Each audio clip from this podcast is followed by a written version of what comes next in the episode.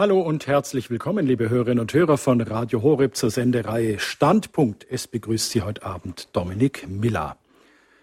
Sicher kennen Sie solche Thesen von Familienfeiern, Stammtischrunden oder Treffen von Kollegen in der Mittagspause oder beim Kaffee.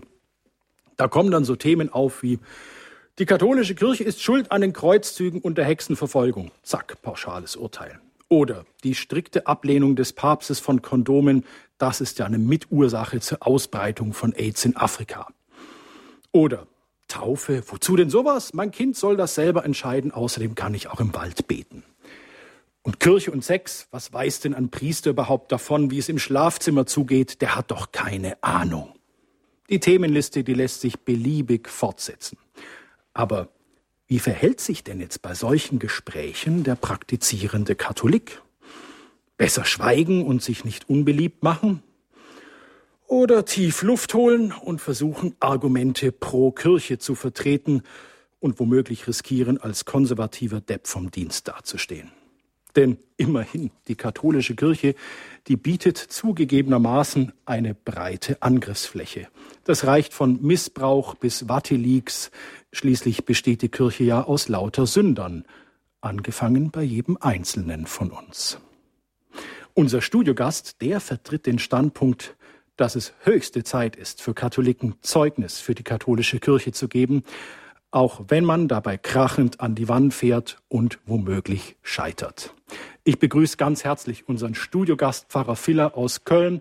Er ist Autor des mittlerweile in elfter Auflage erschienenen Buches Deine Kirche ist ja wohl das Letzte. Herr Pfarrer Filler, ich grüße Sie. Schönen Abend. Grüß Gott, schönen Abend. Sie sind Pfarrvikar in einer Pfarrgemeinde im Norden von Köln. Das werden unsere Hörerinnen und Hörer nachher gleich hören an Ihrem Zungenschlag. Da werden sich dann manche wiederfinden aus dem Raum Köln. Herr Pfarrer, Sie haben ein Buch geschrieben, jetzt schon in elfter Auflage erschienen. Ich erinnere mich noch, als ich noch äh, das Jugendmagazin bei Radio Horeb gemacht habe. Das ist schon ein paar Jährchen her. Da waren Sie noch der Kaplanfiller und da war das in erster Auflage. Jetzt gibt's Ihr Buch. Deine Kirche ist ja wohl das letzte schon in elfter Auflage. Worum geht's denn eigentlich in dem Buch für alle, die es noch nicht gelesen haben? Eigentlich ist es eine kleine Apologetik, also eine Schrift zur Verteidigung des Glaubens gegen die verschiedensten Vorwürfe, die der katholischen Kirche äh, oft gemacht werden. Und ich habe einfach versucht, hier die gängigsten Klischees und Irrtümer und Kritikpunkte zu sammeln und kurz und bündig zu, zu beantworten, um auf diese Weise dem interessierten Leser eine kleine Hilfe an die Hand zu geben, sich mit dem Thema zu beschäftigen und vielleicht auch das ein oder andere Argument in solchen Runden aus der Tasche ziehen zu können. Jetzt machen wir doch einfach mal eine kleine Kostprobe, Herr Pfarrer Filler. Zum Beispiel nehmen wir doch mal das Thema, die katholische Kirche hat die Hexenverfolgung angezettelt. Was würde ich denn dazu in Ihrem Buch finden? Ja, da würde man natürlich jetzt sich überlegen, was kann ich denn darauf antworten? Und dann wäre eine gute Gegenfrage zum Beispiel, wie viele Hexen sind denn in Rom verbrannt worden?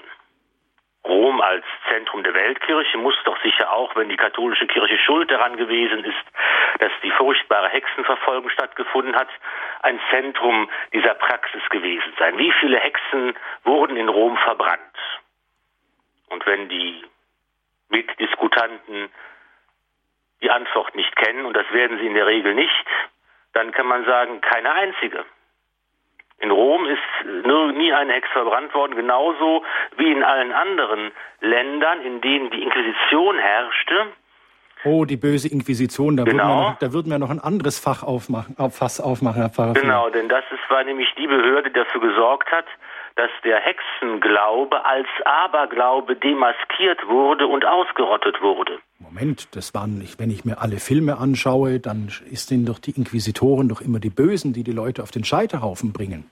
Das sind eben diese mächtigen Klischees, diese Legenda nigra, die schwarze Legende, die seit Jahrhunderten schon ähm, gesponnen wird, wo man der katholischen Kirche all die bösen und fiesen und grausamen Dinge anlastet, was als Bild ja auch so sehr stark in unseren Köpfen verankert ist. Und da muss man einfach immer wieder die historische Fakten und äh, die historischen Gegebenheiten dagegen stellen. Und wenn das auf eine so verblüffende Art und Weise gelingt, dann ist es meistens in solchen Gesprächen, Diskussionen sehr gut. Mm, bleiben wir noch bei der Hexenverfolgung. Also jetzt ist in Rom keine einzige Hexe verbrannt worden und die Inquisition war, um jetzt hier mit einer Legende aufzuräumen, eigentlich hatten die das Gegenteil, wie das Klischee so bedient ist. Sie wollten eigentlich den Hexenwahn als Aberglaube demaskieren und eigentlich Frauen und Männer, die als Hexen oder Hexer diffamiert wurden, zu verteidigen. So richtig verstanden? Ganz genau. Es ist ja so, dass bereits im 8. Jahrhundert, also 785, eine Kirchenversammlung beschlossen hat, dass alle, die mit der Todesstrafe sogar bedroht werden, die es wagen, nach der Art der Heiden eine Frau als Hexe zu verfolgen also bereits lange vor dem Höhepunkt der Hexenverfolgungen, die ja in der Neuzeit erst richtig angefangen haben, hat die Kirche bereits gesagt, dieser Gedanke, dass Menschen mit dem Teufel einen Bund eingehen können und dass sie dann die Macht haben, anderen zu schaden, das ist ein richtiger Aberglaube, das hat mit dem Christentum nichts zu tun. Und ähm, deshalb waren in den katholischen Ländern und wo die katholische Sache verfochten wurde, es immer so, dass man versucht hat, diesen Hexen Hexenglauben entgegenzutreten und eher in den ähm, protestantisch geprägten Gebieten und in den Gebieten, wo einfach die Menschen nicht sehr gebildet waren, hat man eben dann in Zeiten wirtschaftlicher Not, in Zeiten von Missernten und Unwettern einen Schuldigen gesucht und dann mussten die armen Frauen dran glauben, die man als Hexen verfolgt hat. Sie hören Standpunkt bei Radio Horeb. Wir sind im Gespräch mit Pfarrer Ulrich Filler. Er ist Autor des Buches Deine Kirche ist ja wohl das Letzte. Fakten, Argumente und Standpunkte.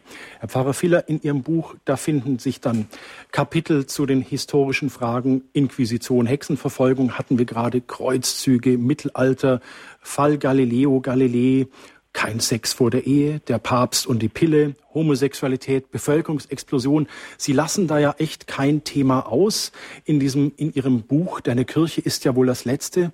Für wen haben Sie denn dieses Buch geschrieben? Wen hatten Sie da so, naja, vor Ihrem geistigen Auge? Im Grunde genommen hatte ich mich selbst ähm, vor einigen Jahrzehnten mittlerweile ja. vor meinem geistigen Auge, weil ich nämlich selbst als Jugendlicher und als junger Mensch und Jugendlicher und Student einfach auch die Situation immer erlebt habe. Ähm, ich weiß das noch sehr gut, wenn ich äh, in meinen Semesterferien ähm, mich betätigt habe. Ähm, ich habe bei Behindertenfreizeiten als Betreuer mitgeholfen und ähm, da waren auch immer ganz viele andere Studenten, meistens Sozialpädagogen oder sowas, die eben auch da geholfen haben. Und dann hat man sich so kennengelernt und dann wurde ich gefragt, was machst du denn so? Ich sag ja, ich studiere Theologie. Aha, war schon das erste Erstaunen und dann die Frage sicher evangelische Theologie, ich sage nicht katholische Theologie. Aha, dann wurde das Gesicht immer größer und dann kam die Frage, und was machst du damit mal? wenn du fertig bist, sag katholischer Priester werden. Und dann ging es los. Dann wurde ich natürlich haftbar gemacht für alles, was man an der katholischen Kirche schlecht findet und was man ihr vorwirft und was man kritisieren kann. Und ähm, da habe ich also immer tapfer versucht, meinen Standpunkt zu behaupten und zu verteidigen. Das ist gar nicht so leicht, weil es ist ja auch oft so, dass diese Diskussionen sehr emotional geführt werden, sehr hitzig sind, dass man da jetzt nicht sachlich und ruhig redet, sondern im Eifer des Gefechts wird dann ein Argument ans nächste ähm, äh, gehangen und man kommt gar nicht nach, alles zu sortieren und zu beantworten. Und ähm, da ich also die Situation sehr gut kenne, habe ich dann irgendwann gedacht, warum ähm, sammle ich nicht einfach mal die Sachen, die immer wieder vorgebracht werden und versuche sie dann, so gut es möglich ist, in aller Kürze zu beantworten und daraus ist dann dieses Buch entstanden. Also Ihr Buch ist jetzt nicht so eine Art Katechismus, sondern es ist eine, eine Hilfe für den, der, Sie sagten es vorhin, automatisch in so einem Gespräch in die Defensive oder auf die Anklagebank gedrängt wird, hey, du bist doch Katholik, ja, dann musst du mir doch mal sagen, hier Papst unfehlbar und Pille, Kondom und so weiter. Ich werde sozusagen für alles, wie Sie sagten, haftbar gemacht. Also das Buch als eine Argumentationshilfe, als eine Hilfe, ein paar griffige Argumente für so eine Diskussion oder für so ein Gespräch mit Vereinskameraden, Verwandten oder Freunden zu haben. Ist es so richtig? Ganz genau. Das nennt man eben äh, diesen Bereich der Verteidigung eigentlich des Glaubens der Kirche nennt man die Apologetik. Da geht es also darum, dass man hier versucht, ähm, denjenigen entgegenzutreten, die ähm, mit Anwürfen und ungerechtfertigter Kritik ähm, der Kirche schaden wollen. Es ist eben so, das muss man von Anfang an auch sagen, es ist, man darf auch die Kirche kritisieren und man äh, ist manchmal sogar dazu verpflichtet. Wie gesagt, Sie haben es eingangs gesagt, es ist einfach so, dass die Kirche aus Menschen besteht und das sind leider noch nicht alles Heilige, sondern wir sind alle Sünder, wir machen alle Fehler, wir verdunkeln durch unsere ähm, Schattenseiten und durch unsere äh, Sünden, die wir begehen, das Zeugnis für Christus und natürlich gibt es auf aller möglichen, auf allen möglichen Ebenen der Kirche auch gerechtfertigte Kritik. Und wenn sie ähm, sachlich motiviert ist und wenn sie aus einer liebevollen Einstellung herauskommt, unserer Mutter der Kirche gegenüber, dann ist das auch sicher gerechtfertigt. Es geht also gar nicht darum, dass man überhaupt nichts kritisieren darf oder keine Fragen stellen darf oder nichts hinterfragen darf. Ganz im Gegenteil, man soll Fragen stellen, man soll auch Missstände anprangern und soll auch sagen, so Leute geht es nicht, aber das ist eben ein Bereich, wo es hier darum geht, dass man eben auch Kritik dazu benutzt, die nicht gerechtfertigt ist, die Geschichte verdreht und die die Wahrheit verzerrt und dass man da eben auch etwas gegenhalten kann, das ist eben die Aufgabe der Apologetik. Also das Buch Deine Kirche ist ja wohl das letzte, ist kein Buch für Theologen und Studierte, sondern es ist wirklich für ja, Katholiken wie du und ich, die einfach in diesen Situationen vielleicht auch mal gerne nicht nur in der Defensive stehen wollen.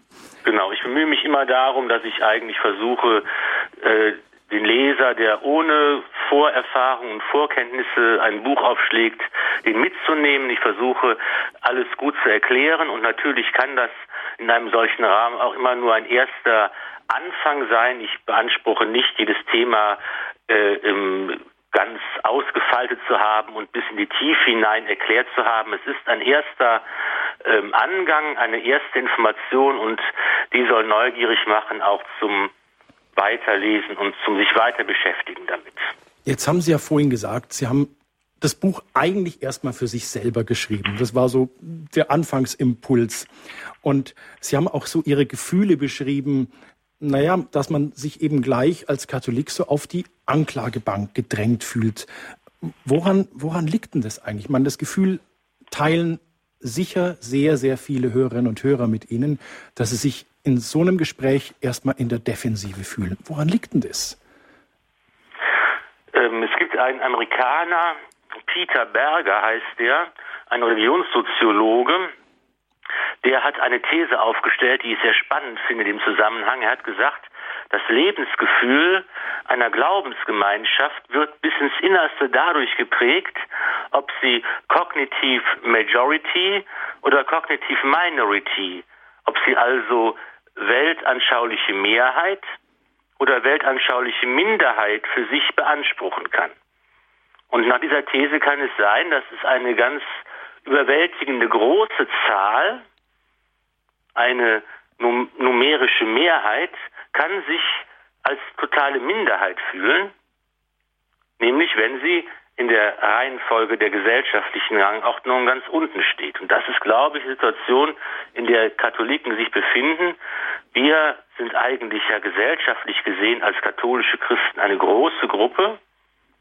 Wir sind äh, eben eine, eine Mehrheitsgruppe im Ranking der verschiedenen Konfessionen. Erst recht, wenn man es mit den evangelischen als Christen uns, uns betrachten. Aber wir haben nicht die weltanschauliche Mehrheit. Also das, was, für was die katholische Kirche steht und was man mit der katholischen Kirche verbindet. Diese Bilder, die in den Köpfen auftauchen, man hört katholische Kirche, das macht uns zur weltanschaulichen Minderheit.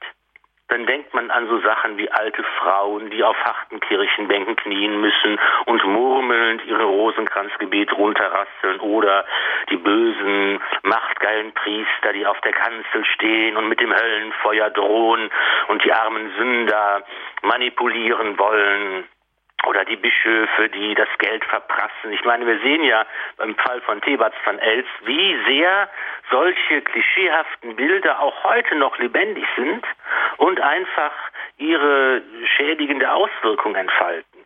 Und das ist einfach so, dass eben der katholische Christ, die katholische Kirche als traditionell, konservativ, veraltet, ewig gestrig irgendwie gilt und dass auf diese Weise man immer in dieser Situation sich fühlt, ich muss mich irgendwie verteidigen, ich bin irgendwie in einer Minderheit, obwohl es de facto gar nicht so ist.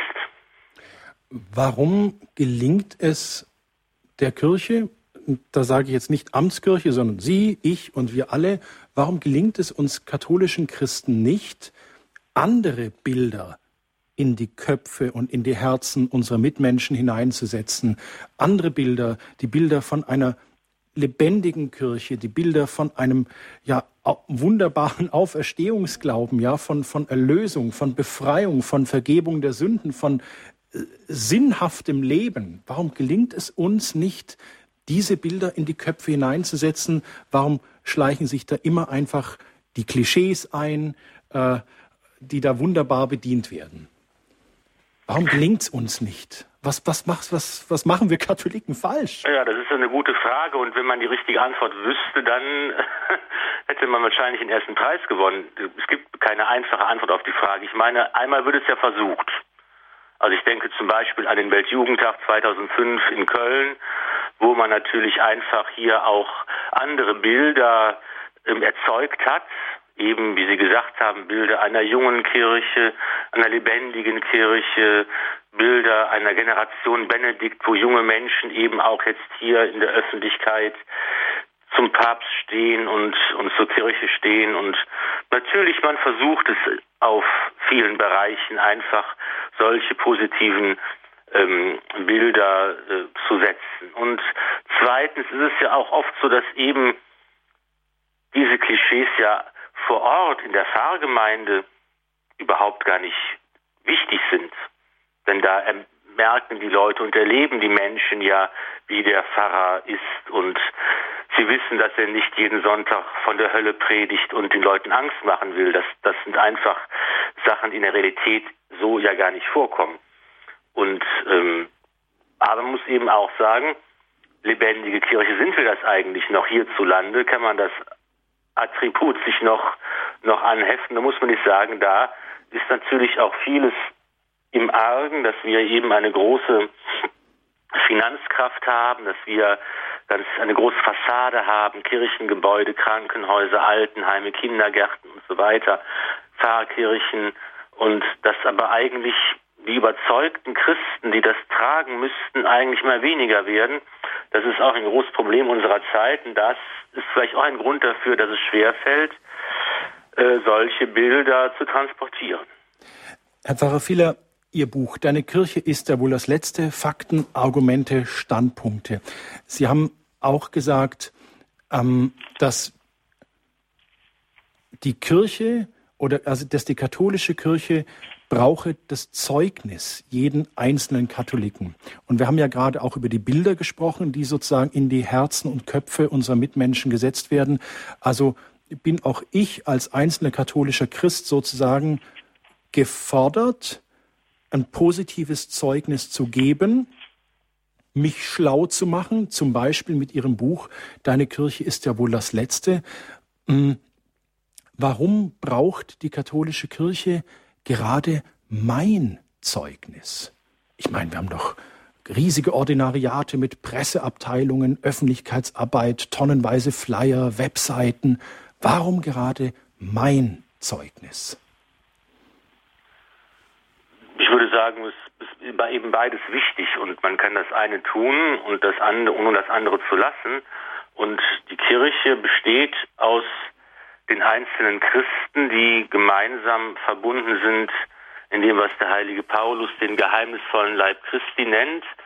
Da habe ich meinen Platz. Ich predige in der Taufe schon mal gerne, dass eben der Täufling, der jetzt in die Kirche aufgenommen wird, von Gott einen ganz besonderen, einmaligen, individuellen Platz bekommt, eine Berufung, und nur er kann diesen Platz ausfüllen und er ist an diesem Platz wichtig und muss das Sein dafür tun, dass dieser ganze Leib der Kirche lebendig sein kann und, und atmen kann und, und, und leben kann. Und da ist eben diese grundlegende christliche Berufung, die jeder hat, dass eben jeder wichtig ist, dass man nicht sagen kann, ach ja, das lasse ich mal den Bischof machen, der wird es schon richten und ich muss mich nur um mein Privatleben kümmern und gehe sonntags in die Kirche, sondern ich bin eben da, wo der liebe Gott mich hingestellt hat, an meinem Platz dafür verantwortlich, dass ich einfach allen Menschen, denen ich begegne, gegenüber entweder wie eine offene Türe sein kann, durch die andere eintreten und Christus finden können, oder ich kann auch sein wie eine verschlossene Mauer, durch die man nicht hindurchsehen kann und durch die man nicht zu Christus gelangen kann. Und das ist eigentlich meine Aufgabe als Christ, jedem Menschen gegenüber, dem ich begegne. Und das gehört ganz grundlegend zum Christsein einfach mit dazu. Christus berührbar machen in dieser Welt. Und dazu brauche ich unter anderem eben auch ein gerüttelt Maß an Glaubenswissen.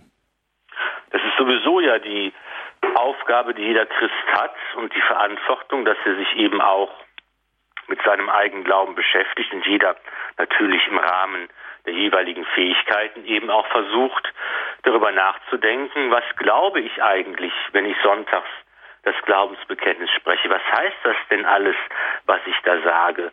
Und ähm, wie kann ich mir das vorstellen und wie kann ich das verstehen? Natürlich haben wir eine lange Tradition in der religiösen Bildung. Die Älteren werden noch die Christenlehre kennen, die es damals gab. Und ähm, diese Form der Katechese ist dann in den Religionsunterricht übergegangen. Und ähm, daneben haben wir eben sakramentenbezogen Katechese in den Pfarrgemeinden zur Taufe, zur Erstkommunion, Vorbereitung zur Firmung und so weiter. Bei der Hochzeit gibt es auch nochmal eine kleine Katechese für die Brautleute. Und das ist recht, recht kurz, wenn ich mich da an meine, an meine äh, Hochzeit erinnere. Gibt es auch verschiedene Modelle mittlerweile, ja. kann auch nur sehr kurz sein, aber ähm, ist auch die Frage, ob das alles jetzt so ideal ist, wie es zurzeit aussieht, wo man eben das System, das davon ausgeht, dass eigentlich alle ähm, gut gerüstet und gut informiert als Christen, als Christen leben. Aber eben grundsätzlich bleibt die Aufgabe für jeden, sich mal damit zu beschäftigen, mal den Katechismus zur Hand zu nehmen, die Heil in der Heiligen Schrift zu lesen, einfach auch zu versuchen zu verstehen, was wir eigentlich glauben. Also sprich, was bekenne ich mit dem Credo, dass ich auch bekenne, zum Beispiel, ich, ich als Katholik bekenne ich die Unauflöslichkeit der Ehe zum Beispiel? Wie stehe ich dazu? Also heißt es, dass wir eigentlich. Steht aber nicht im Credo. nein, nein, aber dass ich sozusagen mit dem Credo ja eigentlich auch unterschreibe, ja, ich bin Teil dieser Kirche. Ja, und das ist das, was ich glaube als Katholik. Ja, und ähm, dann muss ich ja eigentlich auch unterschreiben, die Dinge, die im Katechismus stehen. Nämlich, okay, ähm, ich glaube an die Unauflöslichkeit der Ehe, ähm, ich halte die Taufe für wichtig. Ich will nicht, dass mein Kind irgendwann getauft wird, sondern jetzt. Und das sind ja dann auch so die Dinge, die mir in so einem Stammtischgespräch vielleicht mal so unter die Nase gerieben werden. Wozu brauche ich überhaupt Kirche? Ich kann auch im Wald beten. Und ähm, warum überhaupt beerdigen? Ich kann mich auch verstreuen lassen im Friedwald. Heißt es, ich als Katholik müsste schon wissen, auch wie steht meine Kirche zu diesem Thema? damit ich da vielleicht auch ein authentisches Zeugnis geben kann? Oder, ja, wie soll ich das sagen, Herr Pfarrer Filler, dass ich ähm, ja als authentisch wahrgenommen werde, dass ich da nicht irgendwie irgendwas Vorgekautes annehme, sage, ja, das ist halt so, ich bin halt Katholik und, und ist halt eh unauflöslich, ne? sondern dass ich weiß, ja, warum sagt es die Kirche. Ist es von mir gefordert als Katholik? Muss ich das wissen? Sollte ich das drauf haben? Also was die, was die Kernpunkte anbelangt, sollte man natürlich schon etwas zu seinem eigenen Glauben sagen können. Der heilige Paulus hat äh, der, äh, im ersten Petrusbrief steht der schöne Satz: Seid stets bereit, jedem Rede und Antwort zu stehen, der nach der Hoffnung fragt, die euch erfüllt. Und ich denke, darum geht es beim, äh, beim Christsein. Wir sollen bereit sein, Rede und Antwort zu stehen, wenn wir nach der Hoffnung gefragt werden, die uns erfüllt. Also ich weiß nicht, ob jeder jetzt historische Fakten lernen muss, um zu wissen, äh, wann die Kreuzzüge waren oder wann die Hexenverfolgungen stattgefunden haben, ähm, oder ob man die Ehelehre der Kirche im Detail wissen muss oder äh, was weiß ich. Also klar, ich sollte eben schon mich damit beschäftigen. Ich sollte vor allen Dingen wenn ich mir selbst unsicher bin oder selbst gar nicht weiß, warum ist das denn eigentlich so?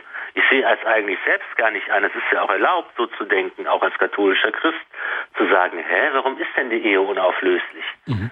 Was, das doch gar nicht eingängig und das ist ja auch was viele, was vielen auch katholischen Christen Schwierigkeiten bereitet, die eben sehen, das ist doch manche Situation, die einfach ungerecht ist, objektiv betrachtet und die auch eben ihre Schwierigkeiten damit haben. Das ist auch gar nicht verboten. Dann muss ich aber eben versuchen, mich damit zu beschäftigen und ähm, muss versuchen, das zu ergründen und mich damit auseinanderzusetzen. Und das Eigentliche aber sind jetzt keine äh, apologetischen Fragen oder dass ich in der Lage mich versetzen kann, Kritik zu beantworten, sondern das Eigentliche, worum es ja geht, ist die Hoffnung, die mich erfüllt. Das Eigentliche, worum es als erstes immer geht, ist meine eigene Christusbeziehung, meine eigene Jesusfreundschaft, also ähm, die Art und Weise, wie ich meinen christlichen Glauben jeden Tag lebe und wie ich bete und wie ich äh, die Sakramente mitfeiere und den Sonntagsgottesdienst und wie ich versuche, mein Leben äh, aus, aus dieser Christusbeziehung heraus zu, zu gestalten und dann einfach darüber etwas sagen zu können, das ist ja das, das wichtigste und erste und wertvollste Zeugnis, auf das es auf jeden Fall ankommt. Sie hören Standpunkt bei Radio Horeb. Thema heute Abend das Handbuch, möchte ich mal sagen. Deine Kirche ist ja wohl das letzte. Fakten, Argumente und Standpunkte. Wir sind im Gespräch mit dem Autor dieses Buches, Pfarrer Ulrich Filler. Was für Erfahrungen haben Sie denn, liebe Hörerinnen und Hörer, gemacht mit so Gesprächen am Stammtisch, im Verein, wenn Leute Sie als Katholik sozusagen geortet haben und Sie jetzt verhaftet werden oder verantwortlich gemacht werden? Wie geht's Ihnen in solchen Gesprächen? Was für Gefühle haben Sie da? Und vielleicht haben Sie selber Fragen an Pfarrer Filler. Vielleicht möchten Sie gerne sozusagen von Ihrem inneren Stammtisch mal fragen, Herr Pfarrer Filler, wie war denn das mit dem Fall Galilei? Können Sie mir das mal kurz erklären? Also, wenn Sie da sich einbringen möchten in die Sendung, herzliche Einladung und jetzt zum Luftholen ein bisschen Musik.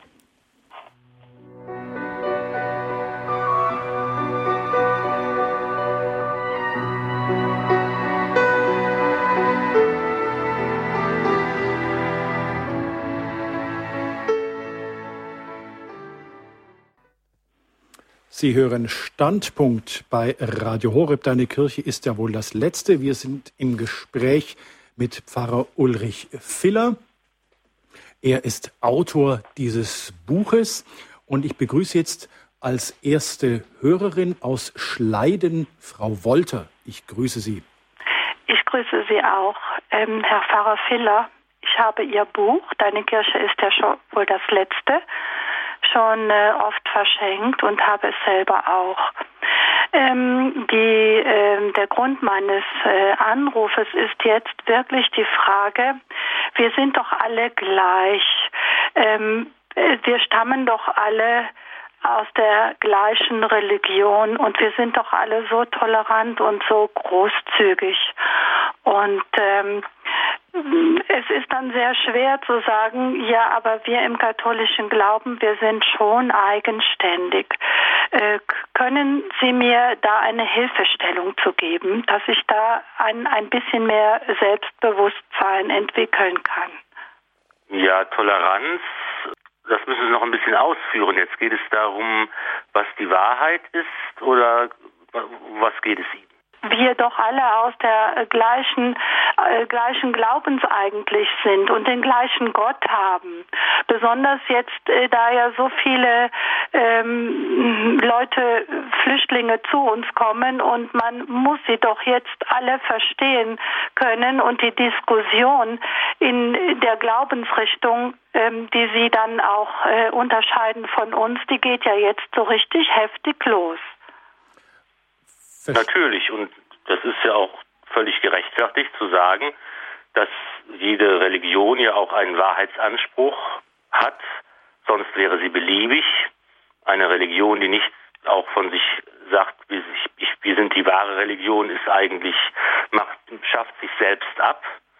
Und natürlich haben wir als katholischen Christen, als katholische Kirchen diesen, diesen Anspruch und das haben jetzt die Muslime, die zu uns kommen, ganz genauso. Sie halten ihre Religion für die wahre und da muss man eben sagen, gut, das dürfen sie auch tun, solange sie sich eben hier an unsere äh, an unser Grundgesetz und die Verfassung halten und eben respektieren, dass es in unserem Land Religionsfreiheit gibt, dass eben jeder seine Religion dann leben und ausüben darf, solange er eben hier unsere freiheitliche Grundordnung auch respektiert sehe ich auch so.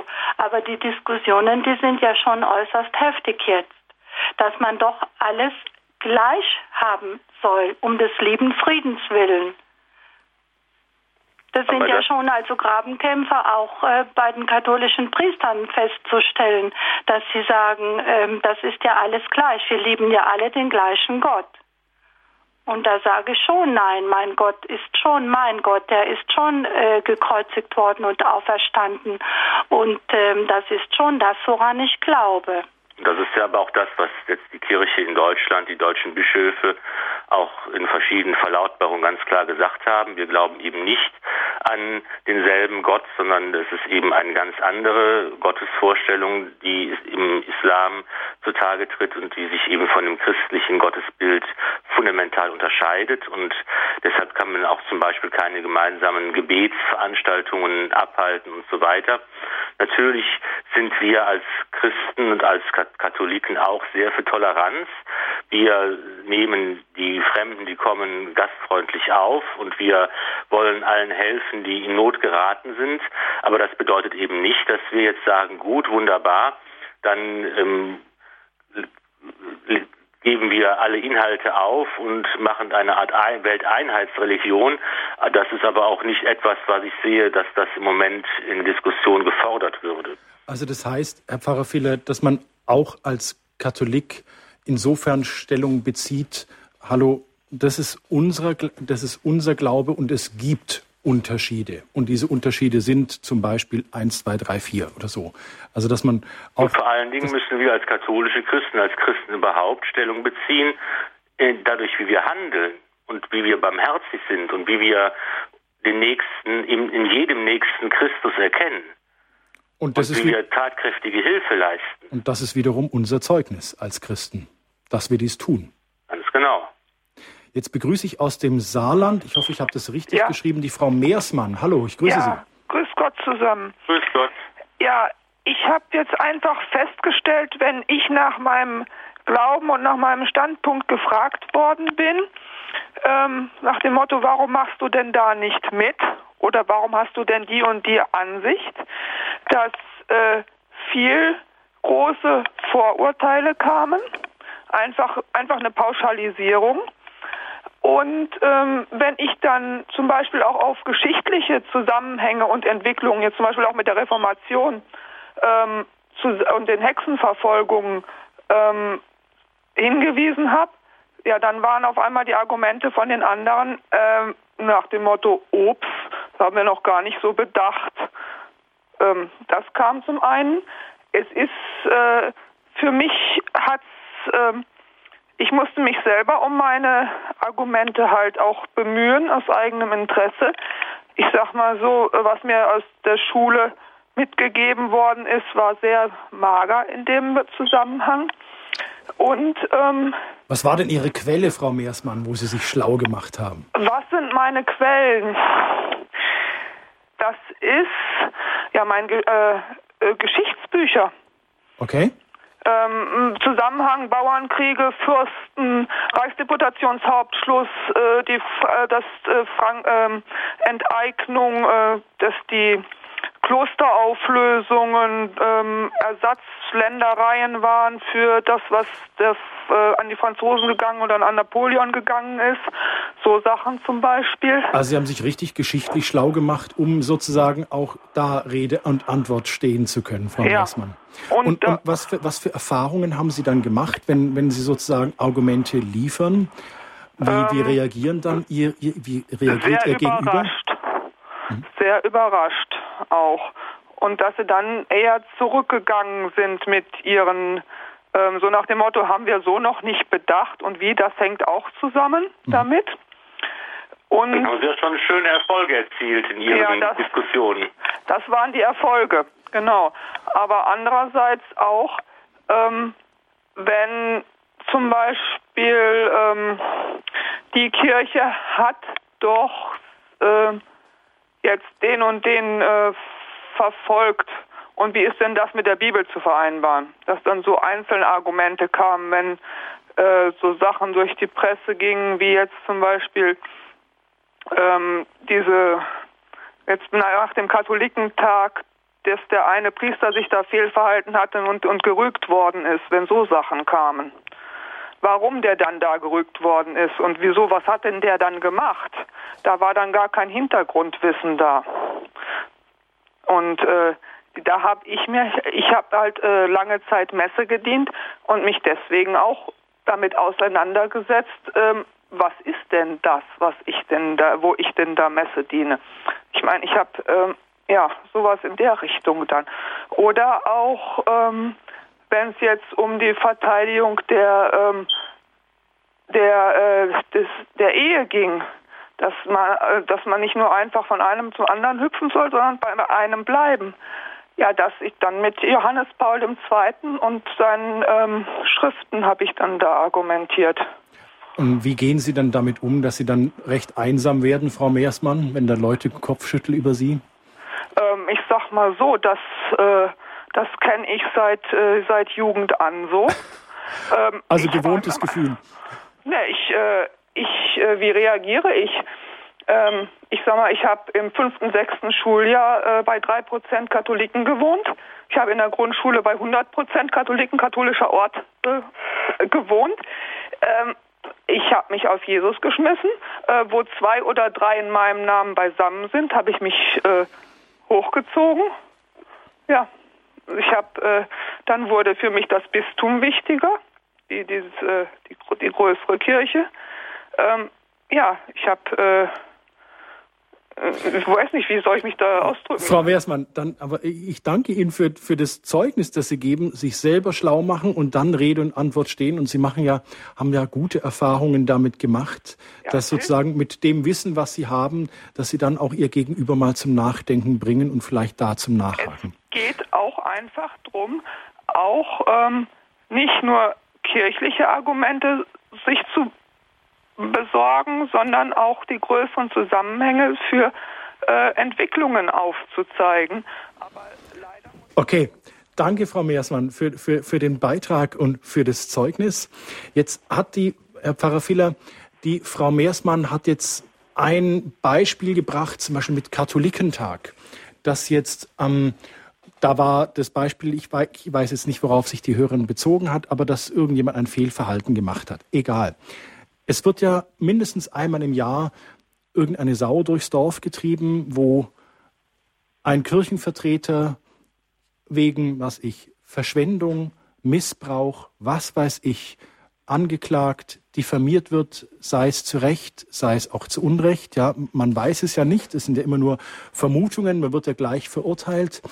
Wie soll sich da in so einem Fall der Katholik verhalten, wenn jetzt hier massive Vorwürfe gegen, was ich, den Bischof von Limburg gemacht werden. Wie verhalte ich mich da? Ja, muss ich, bin ich da auch gefordert, als katholischer Christ, mich auch erstmal schlau zu machen in anderen Medien als vielleicht den weltlichen, um mal zu klären, hallo, worum geht's da eigentlich? Was ist da?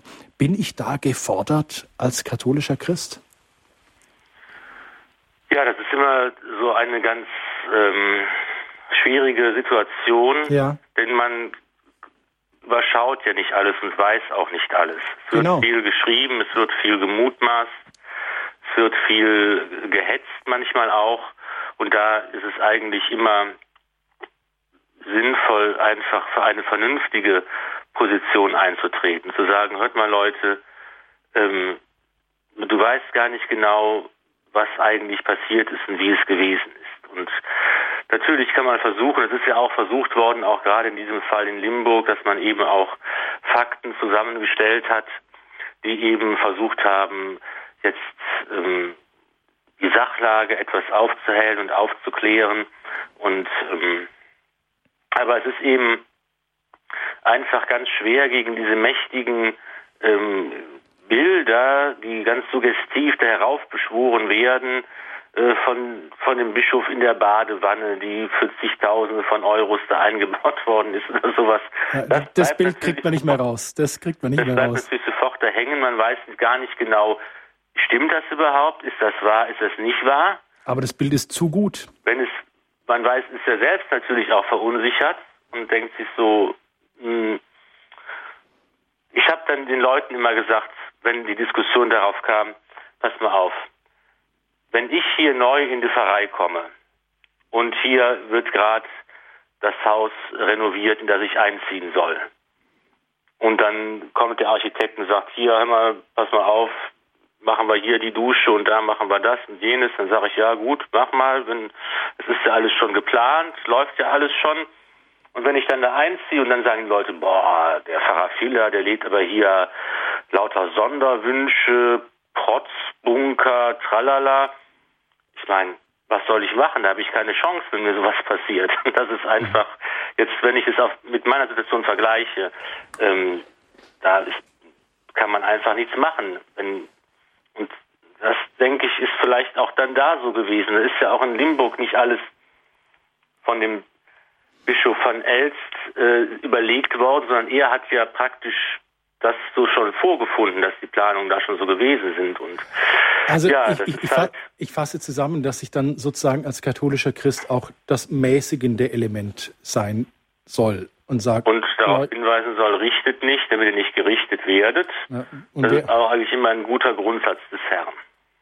Ich begrüße jetzt aus Singen Frau Eichem. Hallo, guten Abend. Ja, guten Abend. Ich habe eine Frage und zwar eben an Ostern haben wir auch in der Familie diskutiert und es ging dann eigentlich letztendlich auch um Schwule und Lesben und eben, ob man das gut heißen soll oder nicht. Und dann ähm, hat eine Schwester zu mir gesagt, oh, das gibt es im Tierwelt mal. Schwule, also oder halt wo, wo zwei gleiche miteinander äh, äh, ähm, das irgendwie miteinander machen, ja. Und also dass es Homosexualität auch im Tierreich gäbe, oder? Genau, richtig. Okay. Und dann hat äh, nochmal eine andere von der Familie hat dann gesagt, die haben zum Teil so eine Liebe zueinander, wo manche Ehepaare eben nicht haben. Diese ähm, Schwule oder mhm. Lesben, ist ja egal. Und ähm, dass man denen eben, wieso man denen, äh, die Kinder, wenn sie Kinder adoptieren, denen das nicht verweigern soll, so ungefähr wenn die so eine große Liebe zueinander haben, äh, manchmal mehr wie die Eltern, äh, wie normale Eltern, ja. Und die Kinder ja auch gut und recht äh, erziehen möchten. Kniffliges Thema, reicht für eine ganze Standpunktsendung. Pfarrer Filler, können Sie ein paar Worte dazu sagen? Ja, da muss man natürlich. Ist ja auch Thema Ihres Buches, Homosexualität. Genau. Also das ist, muss natürlich als, als die Position der katholischen Kirche, muss man natürlich sagen, das ist ja das Erste, was auch immer gesagt wird, ähm, Menschen, die so empfinden, homosexuell empfinden, denen ist mit Achtung und Respekt und äh, zu begegnen. Das ist ja auch keine Sünde, wenn man so empfindet und denkt. Und ähm, die sollen sind auch natürlich herzlich willkommen in unseren Pfarrgemeinden und in der Kirche und wo auch immer. Das ist erstmal ja auch jetzt deren Privatsache, wie, wie ich empfinde und wie ich denke und wie ich fühle. Und das geht auch erstmal keinem was an und äh, das ist äh, völlig klar. So. Ist der erste Punkt. Ne? Wir haben da Respekt, wir haben Achtung, ähm, wir sind ähm, wir sind aufgeschlossen und tolerant. Das zweite, der zweite Punkt ist, hat jetzt mit diesem Empfinden und der äh, geschlechtlichen Orientierung überhaupt nichts zu tun. Und das ist der Punkt, dass die katholische Morallehre eben sagt und die katholische Position lautet, dass die Ehe besteht aus dem Bund zwischen einem Mann und einer Frau, die eben verschiedene Bedingungen erfüllen, die partnerschaftlich zueinander stehen, die offen sind für Kinder, die Gott schenken will, die sich treu sein wollen und die bereit sind, dass dieser Bund unauflöslich ist. Und ähm, alle anderen können eben nicht ein erfülltes Sexualleben haben, die nicht in dieser Form verheiratet sind. Der Sex gehört in die Ehe hinein, ist der Vollzug des Sakramentes, ist der Ausdruck dieses Sakramentes, gehört damit ganz eng zusammen. Und da gibt es ganz viele andere Menschen, ob sie homo- oder heterosexuell veranlagt sind, ist völlig gleichgültig, die eben nicht verheiratet sind, weil sie keinen Partner finden. Das gibt es auch ganz häufig, dass Menschen einfach alleine bleiben, weil sie keinen Partner fürs Leben finden. Und alle anderen, alle anderen Menschen ist eben auferlegt, nach dem Evangelium zu leben und keusch zu leben. Das bedeutet keine Diskriminierung. Das ist einfach, ähm, das ist einfach der Standpunkt der Kirche. Jetzt würden aber ja viele auch sagen, naja, im Buch Mose steht ja, Homosexualität ist dem Herrn ein Gräuel. Was mache ich jetzt mit so einer Aussage? Ja, das bezieht sich eben jetzt auf das Ausleben dieser sexuellen Orientierung. Und da sagte das, die Heilige Schrift und die ganze Tradition des Christentums und die Kirche, das ist eben auch eine Sünde. Genauso wie es ein Verstoß gegen die Keuschheit ist, wenn eben zwei, äh, ein Mann, eine Frau Geschlechtsverkehr haben, ohne verheiratet zu sein. Also Gott liebt die Sünde, aber er hasst die Sünde. Genau. Ähm, schwieriges Thema dann für einen katholischen Christen in so einem Gespräch. Die Frau Eichem hat gesagt, zwar im familiären Kontext. Jetzt ist es auch sozusagen wieder der Punkt, sozusagen, wo ich als Katholik oder als Christ wieder gefordert bin, mich selber zu fragen, wie stehe ich dazu und mache mich, wie zum Beispiel Frau Meersmann, die Hörerin aus, Saarland, aus dem Saarland, die vorher angerufen hat, ich mache mich schlau zu dem Thema. Wäre das auch so ein richtiger Weg, dass ich auch aus diesen Gelegenheiten in so einem Gespräch, jetzt wie eben bei Frau Eichem aus Singen an Ostern, dass ich das nutze, um mich da schlau zu machen und mich auch zu fragen, wie stehe denn ich dazu? Was halte ich denn davon? Ist es ein richtiger Umgang mit so einem Thema auch? Natürlich ist es äh, klar, man wird natürlich in unserer Gesellschaft heute auf ganz vielen ähm, Bereichen, auf ganz vielen Ebenen, sei es im persönlichen Umfeld, in der Familie, sei es in den Medien, im Fernsehen, in Filmen, in Sendungen, in Serien, ähm, in der Zeitung, im Kino, wo auch immer, damit konfrontiert, mit diesem Thema konfrontiert und muss natürlich auch ähm, irgendwann Stellung sagen, beziehen. Okay, ich muss irgendwann mal Stellung beziehen. Ich muss Stellung beziehen. Ich muss auch wissen, welche Stellung bezieht die Kirche. Was ist die katholische Position? Und dann muss ich mich fragen, kann ich das auch mitvertreten? Verstehe ich diese Position? Ähm, und ähm, kann ich sie selbst auch in meinem Leben dann mit umsetzen? Herr Pfarrer Fieler, wie ist es denn, wenn ich jetzt in so einem Prozess feststelle, nee, da bin ich nicht, da teile ich nicht die Position meiner Kirche. Stelle ich mich damit außerhalb meiner Kirche? Was bedeutet es dann für mich, wenn ich sage, nee, also ich kann die Position der katholischen Kirche zu, was ich, äh, wiederverheiratete Geschiedene oder Homosexuelle, äh, kann ich nicht teilen. Bin ich dann damit, stelle ich mich außerhalb der Kirche? Damit noch nicht. Das kann man ja auch ähm, feststellen für sich und muss es dann ertragen. Ich muss ja auch ganz viele Sachen ertragen, die ich falsch finde. Jetzt nicht was jetzt dogmatische Fragen oder mhm. ähm, Katechismusfragen angeht, aber was andere praktische Entscheidungen angeht, die der Bischof fällt oder die andere in der Kirche Mitbrüder äh, Fällen und und und und wie es mhm. wie es andere machen, da finde ich auch ganz viele Sachen ähm, halte ich persönlich für falsch und ich würde es anders machen. Ja, was macht man dann? Man kann dann sagen, wenn es die Gelegenheit äh, äh, gibt und die Klugheit gebietet, dann kann man seine Meinung dazu sagen und sagen, hör mal, ich würde es so und so machen. Wenn aber man das nicht ändern kann, dann muss man eben damit leben und es dann halt ertragen. Das gibt ja keine andere Möglichkeit. Oder ich muss eben die Konsequenz ziehen und sagen, das kann ich auf keinen Fall mittragen, dafür stehe ich, da, da, dafür stehe ich nicht. Dann trete ich aus der Kirche aus und entferne mich dadurch dann aus der Gemeinschaft der Kirche. Mhm. Sie hören Standpunkt bei Radio Horeb. Deine Kirche ist ja wohl das letzte. Fakten, Argumente und Standpunkte. Viele Hörerinnen und Hörer rufen an, stellen ihre Fragen, so auch aus Stuttgart. Frau Hoffmann, hallo, ich grüße Sie. Hallo, guten Abend. Grüß Gott. Grüß Gott. Also ich bin immer wahnsinnig traurig, dass alle, also wir Christen oder hauptsächlich auch die Katholiken, dass wir immer nur das Schlechte suchen in unserem, in der Kirche und so und dabei eigentlich total das Gute, was wir haben, die Sakramente und alles, was wir an Gutes haben in der Lehre, dass das dabei untergeht. Und ich finde auch, dass das den Gläubigen in, im Gottesdienst auch nicht nahegebracht wird. Dass wir wirklich in den Gemeinden zum Teil regelrecht verhungern und die Menschen dann zu den Freikirchen äh, gehen, weil sie eben bei uns nicht wirklich das bekommen, was sie suchen. Und das macht mich immer so traurig und dass einfach auch das Schimpfen und alles in Frage stellen, auch selbst von den Priestern, absolut modern und schick ist. Man muss einfach immer modern und ja, ganz toll sein. Und damit können wir ja die Menschen auch nicht in der Kirche halten. Aber es gibt ein schönes Gegenbeispiel, wie es auch gehen kann. Das ist nämlich unser heiliger Vater Papst Franziskus, der es ja auf eine absolut geniale Weise schafft, ein ganz positives Bild zu erzeugen vom Papsttum und von und von Kirche und von katholisch sein. Es ist ja tatsächlich, dass äh, er surft auf einer Welle der Begeisterung und obwohl er gar nichts inhaltlich anderes groß sagt als seine Vorgänger. Der ist immer noch katholisch, ne?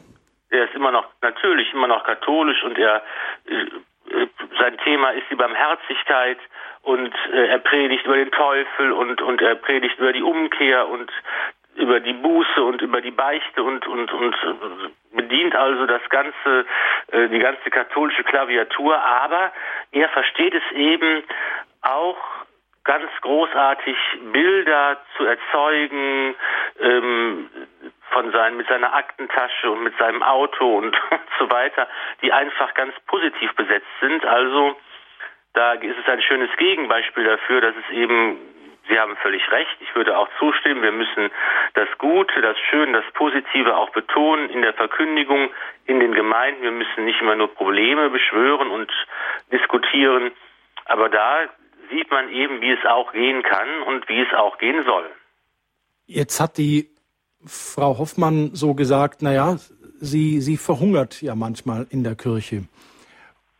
Mm, und es wird viel zu wenig über das gesprochen, was toll ist in der katholischen Kirche. Wie, mit welchen Kapiteln, Herr Pfarrer Filler, würden Sie denn Ihr nächstes Buch füllen, ähm, das jetzt den Arbeitstitel tragen würde, Deine Kirche ist ja wohl das Beste? Und nicht das Letzte, sondern was, was, was, was für Pfunde, also was kann ich auch in ein Gespräch einbringen, mit welchen Pfunden kann die Kirche wuchern? Was läuft richtig klasse? Was machen die super? Und was machen nur die? Und kein anderer?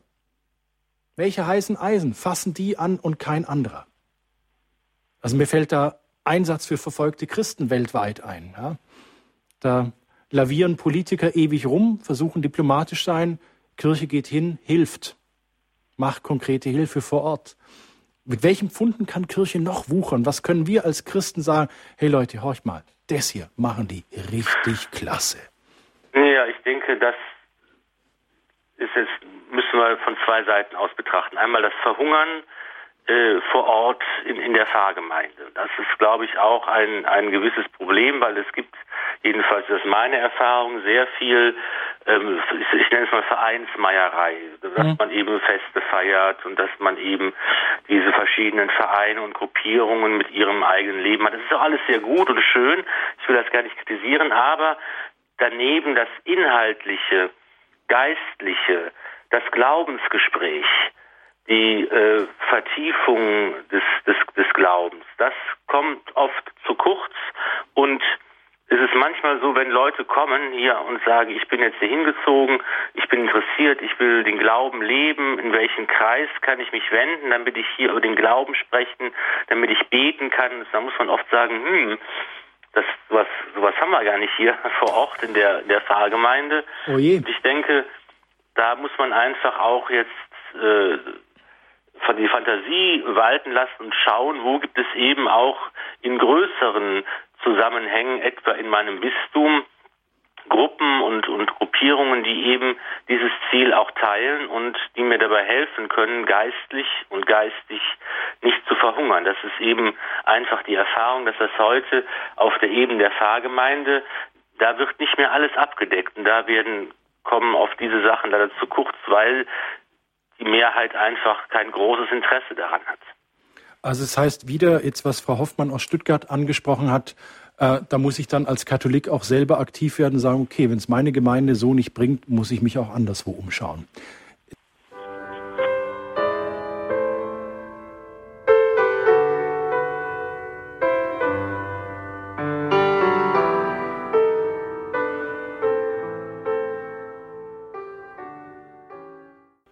Sie hören Standpunkt bei Radio Horeb. Heute besprechen wir das Buch Deine Kirche ist ja wohl das letzte. Fakten, Argumente und Standpunkte erschienen im FE Medienverlag. Wir sind im Gespräch mit dem Autor dieses christlichen Bestsellers, mittlerweile in elfter Auflage erschienen, Pfarrer Ulrich Filler. Wir haben auch schon viele, viele Höreranrufe gehabt in der Sendung. Herr Pfarrer Filler, ähm, wir waren noch da hängen geblieben, wo gäbe es dann noch Pfunde, mit denen man wuchern kann, was, wo man in einer in einem Gespräch, wo über Kirche und Kirchenvertreter hergezogen wird, dass die Schwarte kracht, dass man auch mal sagen kann, hallo, hey, das machen die doch richtig gut. Was wären denn so, ja, so ein paar Sachen, wo jeder sagen muss, ja stimmt, da hat er recht. Wo will man anfangen dabei? Also man kann anfangen mit den geistlichen Funden, mit denen wir wuchern können. Wir können, jeder katholische Christ in Deutschland kann, ich behaupte mal, binnen 30 Minuten einen katholischen Priester erreichen und kann äh, alle seine Sünden loswerden und kann von ganz von vorne anfangen und in seinem Leben neu starten. Wir haben ein Leben, das uns geschenkt wird, das resistent ist gegen den Tod das im Tod nicht untergeht, sondern im Tod überhaupt erst zur vollen Entfaltung kommt. Wir brauchen keine Angst zu haben vor dem Sterben und dem Tod, weil wir wissen, da ist jemand, der uns begleitet und der uns da durchträgt und der uns Leben schenkt in Ewigkeit. Ich meine, was gibt es Besseres? Was gibt es Größeres? Was gibt es Schöneres? Wir sind eine Gemeinschaft, die weltweit aufgestellt ist und diesen Glauben lebt und diesen Glauben verkündet und die dabei auch noch von dem Grundsatz ausgeht, in jedem, der mir begegnet, kann ich Christus erkennen. Und deren Oberhaupt jetzt ein heiliges Jahr der Barmherzigkeit ausgerufen hat und jeden auffordert, die Werke der Barmherzigkeit zu leben und in, im Alltag zu tun. Ich meine, welche Antwort will man denn noch oder welche andere Antwort will man denn angesichts der Probleme und der Schwierigkeiten, die es in der Welt gibt, angesichts von Terror und Krieg, Unterdrückung, Gewalt, Hunger und Unfrieden, wenn jeder versuchen würde, diese Prinzipien umzusetzen, dann wären wir schon ganz, ganz dicht dran, unsere Welt in Paradies zu wandeln. Ich meine, das sind schon Funde, mit denen man wuchern kann. Ich begrüße aus Kassel Herrn Feldmann. Hallo, willkommen bei Standpunkt. Ja, ja, guten Abend, Feldmann Kassel. Ich habe noch folgenden Beitrag zu leisten. Ich habe auch festgestellt, in jahrzehntelangem geistigen Studium der Religion, dass uns die heilige katholische Kirche alles zu bieten hat, was uns auf dem Weg zum ewigen Heil hilft. Und zwar durch Studium des Katechismus und vor allen Dingen der Heiligen Schriften. Die Heiligen Schriften sind ja alle im ersten Jahrhundert erstanden und im Johannes-Evangelium wird es gesagt. Er war der letzte Schriftsteller. Der Heilige Paulus hat angefangen, dann kamen die anderen alle. Es ist wirklich alles ganz echt. Die Wunder sind echt, alles steht, ist echtes Wort Gottes. Das muss man mal klar haben. Das hat nur die katholische Kirche wissenschaftlich zu bieten und wir haben die Sakramente, die der Herr eingesetzt hat, sind doch die Hilfen, die Beichte, die Kommunion, die Taufe, die Firmung. Wenn wir mit diesen Funden wochen, wenn wir sagen, das habe ich selber mir erarbeitet, ich habe mir durch gute katholische Literatur erarbeitet, dass das alles echtes Wort Gottes ist, dann kann ich danach leben und da habe ich keinen Zweifel mehr. Und das hat mal jemand ausprobiert, ein Lehrer hat mal gesagt, ich habe das ausprobiert, also wissenschaftlich erarbeitet, die Antworten, die ich ohne Gott habe und die Antworten, die ich mit Gott habe. Da hat er gesagt, ich habe wissenschaftlich erarbeitet als Lehrer, der das ja können muss, hat er gesagt, ohne Gott habe ich mehr Fragen, die ich nicht beantworten kann, als mit Gott. Mit Gott sind viele Fragen beantwortet. Es sind einige offen, die muss ich halt stehen lassen Vertrauen auf diesen Gott, der mir hilft, in einem nach dem Tod zu ihm zu kommen. Eine wunderbare Herrlichkeit, die kein Auge geschaut hat. Und wenn wir uns das erarbeiten, jeder zu Hause im stillen Kämmerlein, dann sind die Glaubensschwierigkeiten schon mal viel, viel weniger. Herr Feldmann, ich, ich, dank, ich, dank, ich danke für diesen umfassenden Beitrag. Aber Sie haben mir da ein Stichwort gegeben, ähm, die Sakramente als Pfunde, mit denen man wuchern kann. Jetzt, Herr Pfarrer Filler, jetzt sind ja so die Sakramente, ist ja vielen auch nicht so, so ganz klar, was Sakrament ist. Wie könnte ich jetzt als Katholik jemandem am Vereinsstammtisch zum Beispiel kurz und knackig erklären, hallo, was sind denn diese Sakramente? Welche Pfunde sind es? Sie haben es vorhin einmal angedeutet. Ich kann in binnen einer halben Stunde kriege ich einen katholischen Priester her und kann bei dem die Beichte ablegen, überall in Deutschland. Das könnte ich machen. Ja? Das ist ein Pfund, mit dem ich wuchern kann. Was ist noch? Hm, wie, wie kann ich jemanden sozusagen, der damit wenig am Hut hat, diese Sakramente so schmackhaft machen sagen, das ist was, das ich anfassen kann? Das hängt daran, an, an dieser Besonderheit und der typischen Eigenschaft der katholischen Kirche, dass sie Gott für uns berührbar macht, dass sie Gott für uns spürbar macht, hörbar und zum Anfassen. Wir glauben an einen Gott zum Anfassen. Und das liegt daran, dass dieser Gott sich entschieden hat, Mensch zu werden in Jesus Christus. Das war ja das Besondere, an Jesus, dass dieser Mensch, Jesus von Nazareth, zugleich auch Gott ist.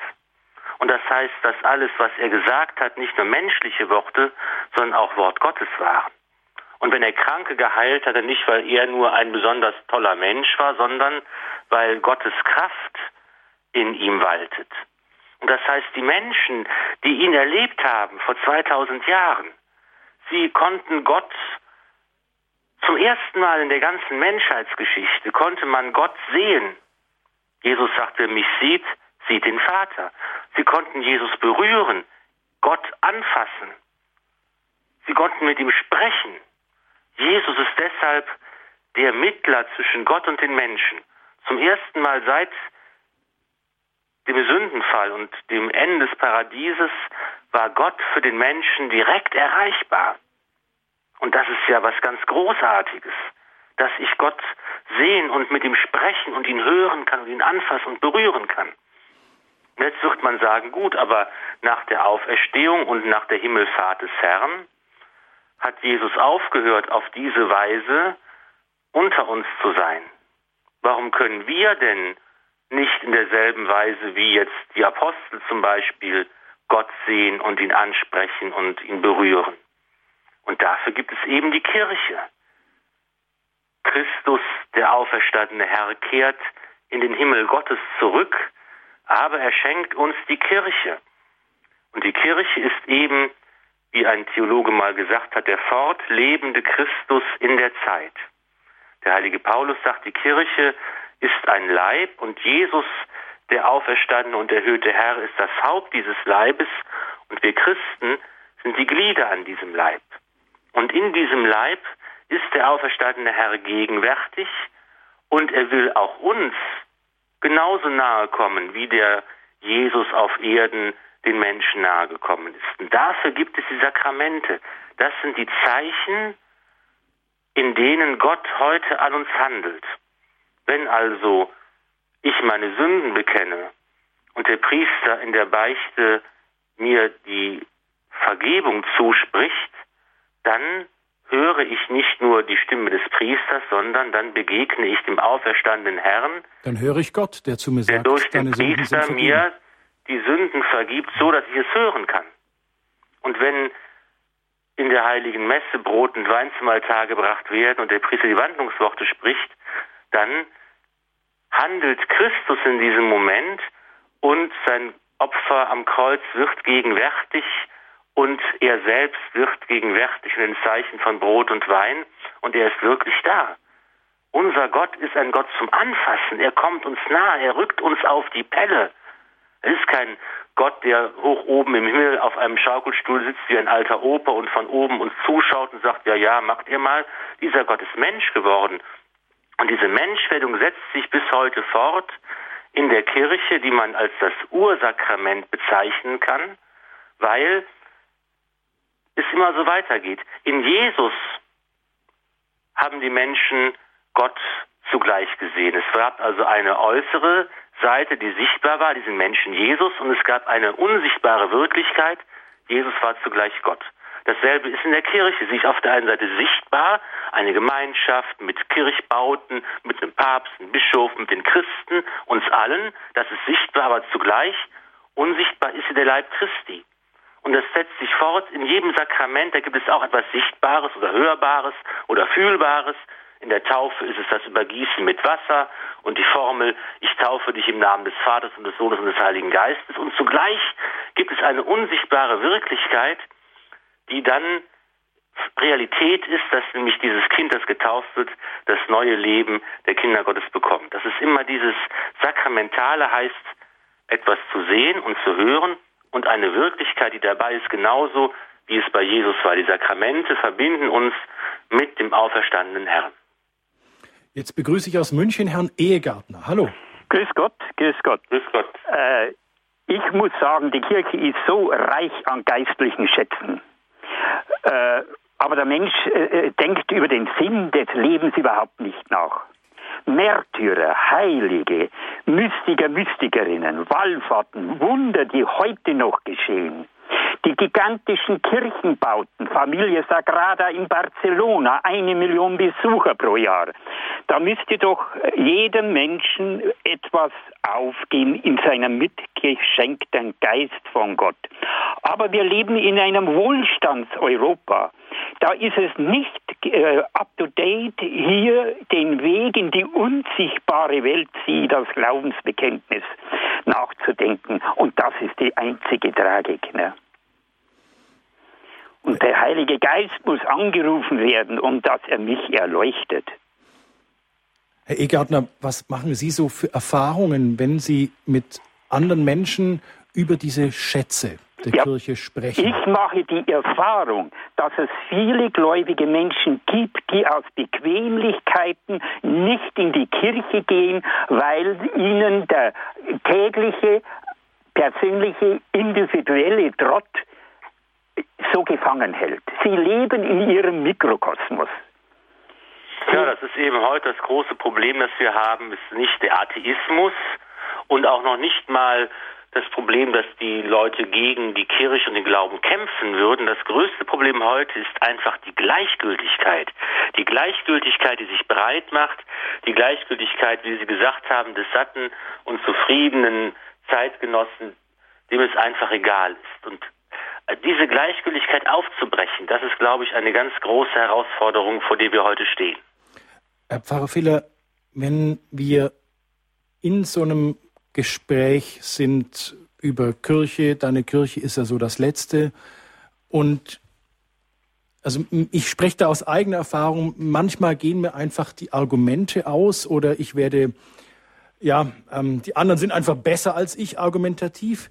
Inwieweit ist auch das persönliche Zeugnis. Also wenn ich mein, mein Gefühl mit reinbringe in, in so ein Gespräch, was macht das Wort Gottes mit mir? Habe ich da eine Chance anderen gegenüber, dass ich diese die Gefühlsebene auch hineinbringe? Also erstmal ist ist ja sehr verwunderlich und erstaunlich, positiv erstaunlich, dass wir so viele Zeugnisse gehört haben von Menschen, die gesagt haben, ja, in Diskussionen, da kann ich andere zum Zuhören bewegen und ich kann andere überzeugen, vielleicht sogar zum Nachdenken bringen. Ähm, das ist ja nach meiner Erfahrung eher selten der Fall, sondern solche Diskussionsrunden sind ja oft eben sehr emotional. Da geht es eben hoch her, da wird auch mal die Lautstärke ähm, schwillt dann an und Na klar. Es, es ist einfach dann ganz schwer, auch äh, sich durchzusetzen und ähm, Treffer zu landen oder geschweige denn andere zu überzeugen. Aber ich denke einfach, man muss sich dem stellen, auch wenn einem der Wind ordentlich ins Gesicht bläst. Man muss einfach versuchen, auch wenn man mit Fliegenfahnen untergeht, die Stellung zu behaupten, das ist auch ein wichtiges Zeugnis, dass die Menschen eben sehen, da ist jemand, der glaubt daran, der hält daran fest, der steht dafür ein, der ist davon überzeugt. Und das lädt ja auch einfach dazu ein, sich daran abzuarbeiten. Das ist ja eben, dass wir heute in einer Gesellschaft leben, in der die Menschen überhaupt keine Gelegenheit mehr haben, sich an irgendwas abzuarbeiten, weil es überhaupt nichts mehr gibt, was ihnen Einhalt gebietet. Es ist dieses berühmte Wort von der vaterlosen Gesellschaft, in der keine Autoritätspersonen mehr da sind, an denen man sich reiben kann. Und ich denke, das ist auch eben was ganz Wichtiges zum Thema Stichwort Zölibat. Wenn es sonst keinen sinnvollen Grund gäbe, alleine, dass so viele Menschen sich darüber ärgern, dass es da Priester gibt, die sagen, ich verzichte auf eine Ehe, ich verzichte auf eine Familie und ich verzichte auf Kinder und ich mache diesen Beruf und ich lebe diese Berufung und nehme dieses Opfer auf mich. Und das geht, geht vielen nicht in den Kopf. Wie kann es junge Menschen, junge Männer geben und junge Frauen, wenn sie in, in den Orden eintreten, wie kann es junge Menschen geben, die freiwillig darauf verzichten wollen? Das geht gegen den Zeitgeist. Das passt den Leuten nicht. Und daran muss man sich dann abarbeiten. Und das ist aber gut, dass wir einfach solche Formen des Widerstands gegen den veröffentlichten Zeitgeist, gegen den Mainstream einfach setzen und sagen, ja, du, du verstehst es nicht, ich kann es dir auch nicht erklären, ich kann dich auch nicht überzeugen und du wirst vielleicht nie mit mir einer Meinung sein, aber es ist gut, dass solche äh, Fakten und solche Dinge und Überzeugungen da sind, wo andere einfach auch mal gegen anrennen und, und sich dann abarbeiten. Das ist, glaube ich, auch an sich schon ein, ein, wichtiger, ein wichtiger Gewinn. Also das heißt, ich muss nicht sozusagen traurig sein oder verzagt sein, weil es mir jetzt einfach nicht gelungen ist, Sie haben das vorhin das Wort so schön gebraucht, einen Punkt zu machen in der Runde, sondern ich habe eigentlich keinen überzeugen können. Die haben mich alle, es ist laut geworden, die haben mich niedergeschrien oder haben den Kopf geschüttelt. Muss ich, da muss ich eigentlich nicht frustriert sein, weil ich habe Zeugnis gegeben und ich weiß nicht, was das angerichtet hat, was es vielleicht im anderen bewirkt in einem Monat, zwei Jahren. Ist, ist es so, dass ich da eigentlich auch drauf vertrauen kann, selbst wenn ich jetzt keinen Punkt landen konnte?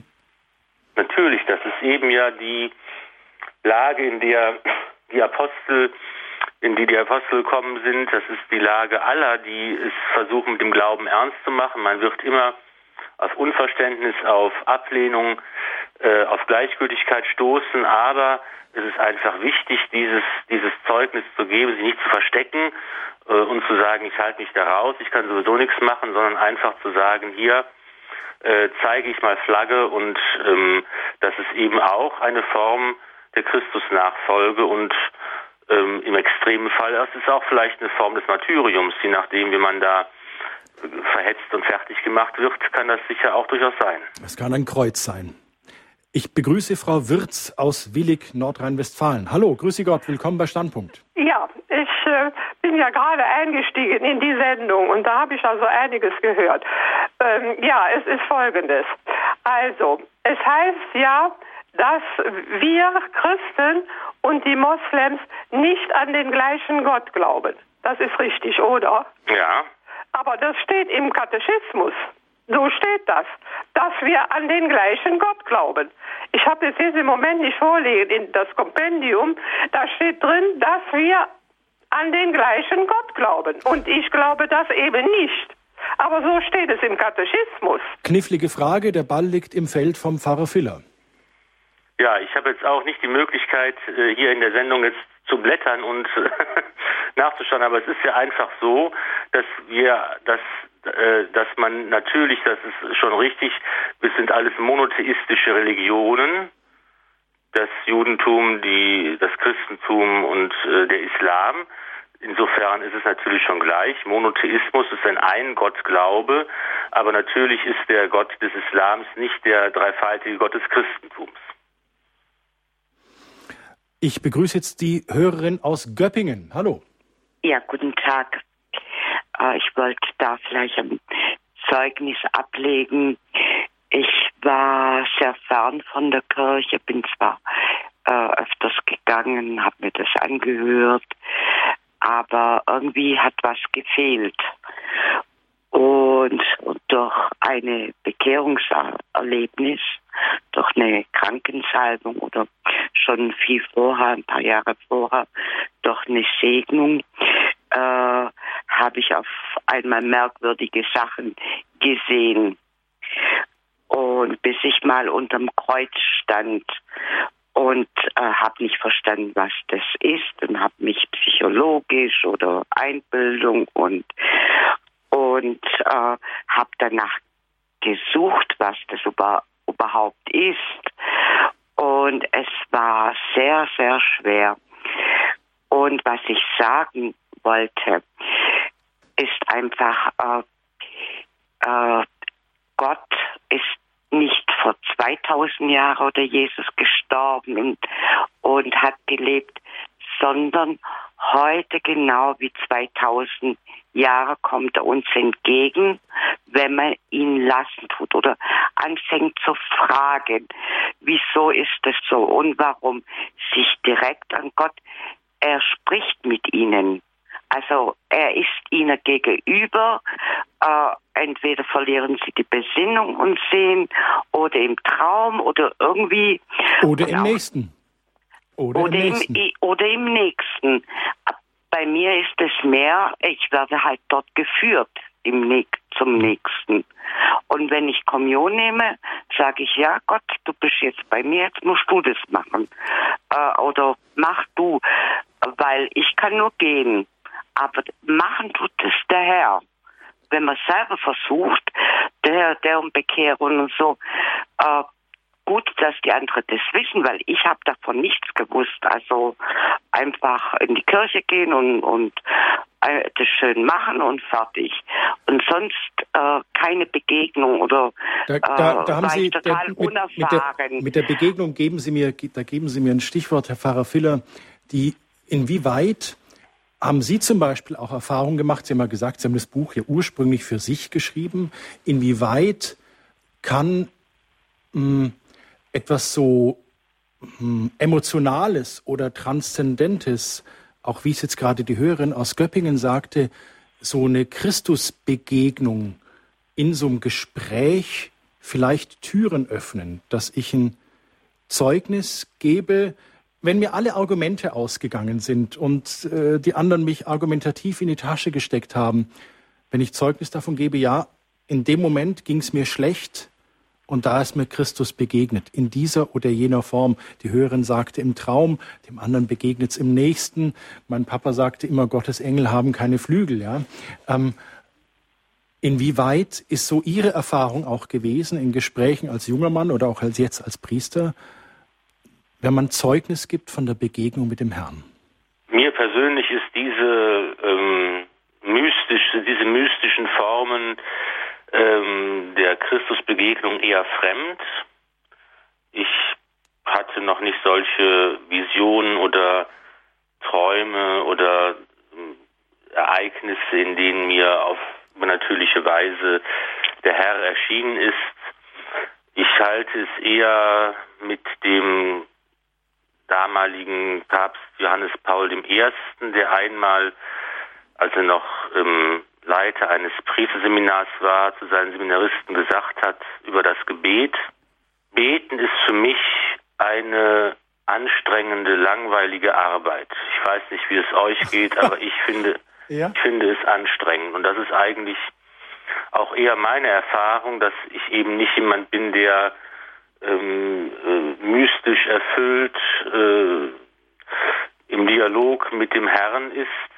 Das gibt es ohne Frage. Ich will das gar nicht äh, schlecht machen oder oder kritisieren und Abrede stellen. Nicht, wenn wir jetzt an heute müssen wir ja an Schwester Faustina besonders denken, die ja jeden Tag mit Jesus wie mit ihren Mitschwestern gesprochen hat.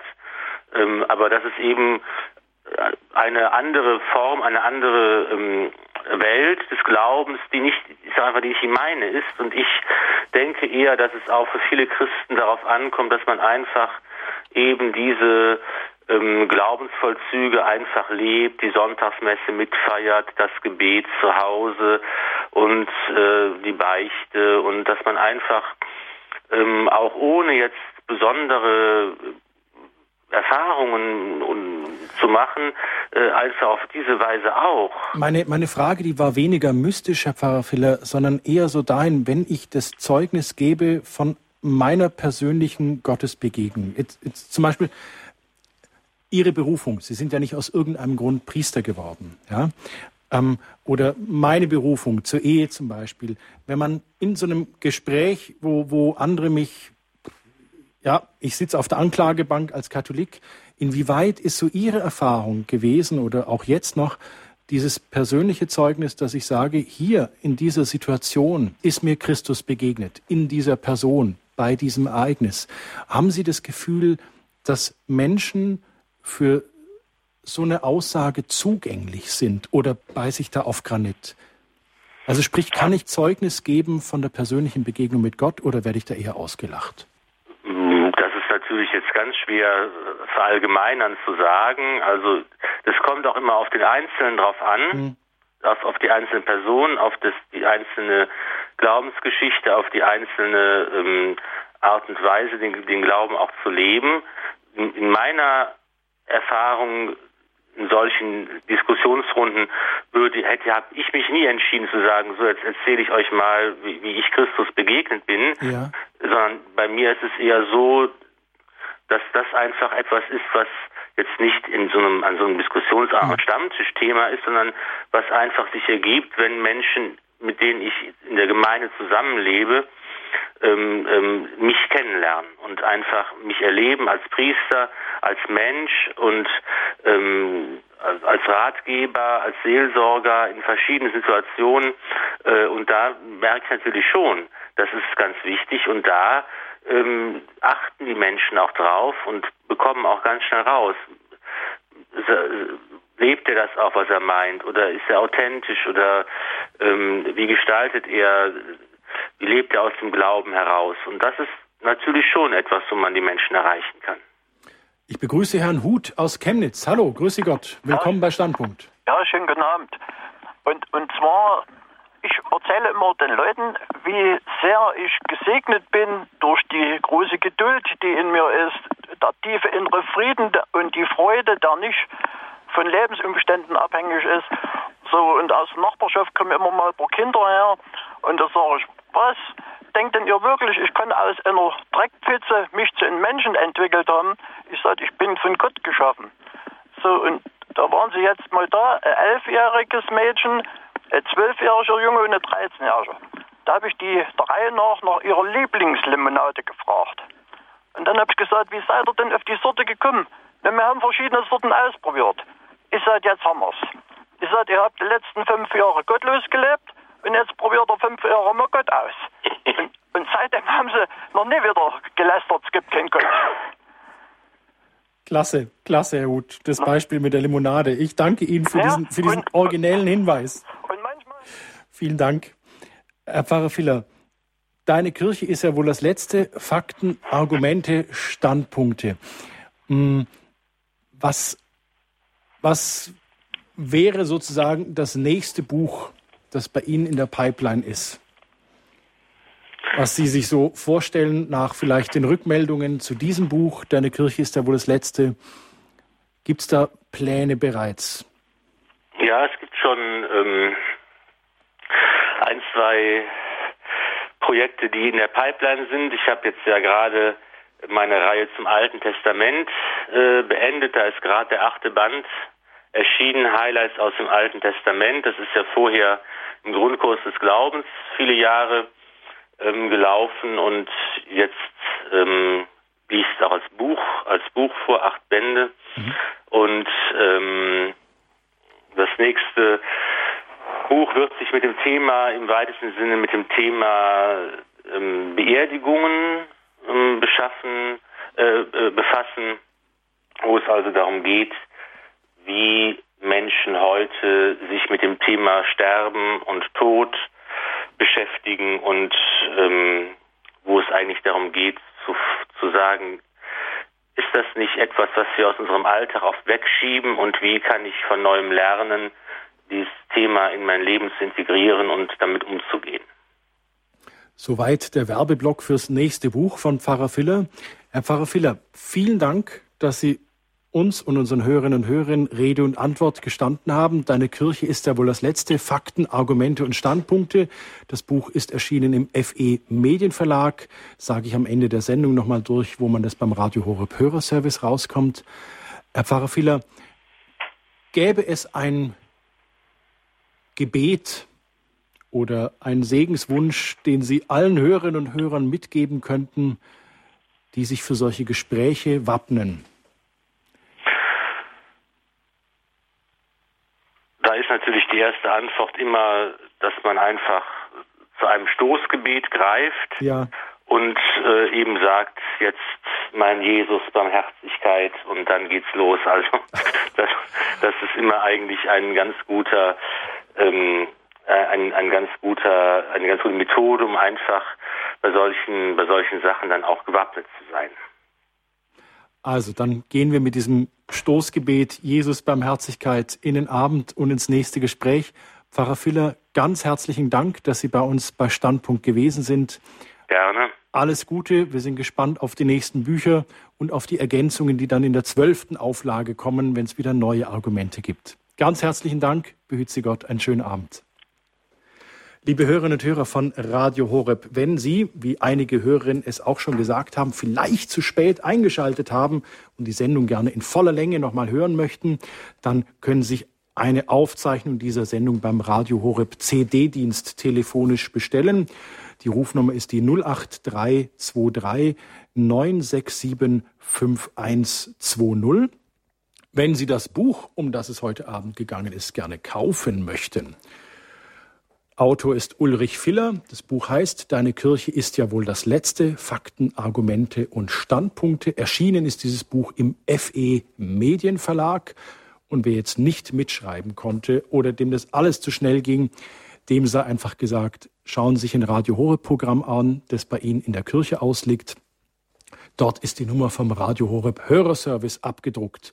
Die Nummer wäre die 08323 967 5110. Dort bekommen Sie nochmal die Daten, unter welchem Titel Sie das Buch bei welchem Verlag bestellen könnten. Die Deine Kirche ist ja wohl das letzte erschienen im FE Medienverlag. Mehr Informationen zu dieser Sendung erfahren Sie auch auf der Website von Radio Horeb www.horeb.org. An dieser Stelle verabschiedet sich Dominik Miller. Ich bedanke mich bei der Kollegin Nicole Deiber, die die Regie gemacht hat, die die Anrufe entgegengenommen hat. Vielen Dank. Ihnen eine gute Nacht. Behüt Sie alle Gott.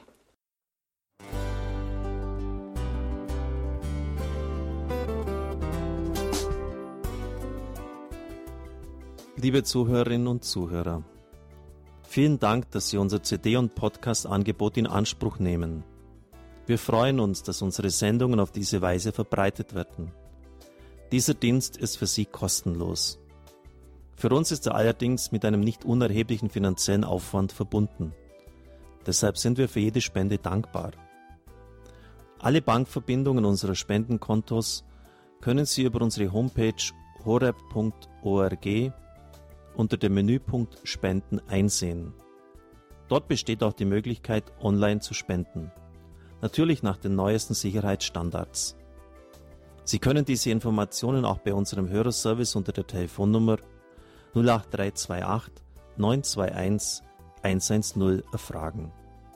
Ich wiederhole die Rufnummer 08328 921 110. Vergeht's Gott für Ihre Unterstützung. Ihr Pfarrer Kocher.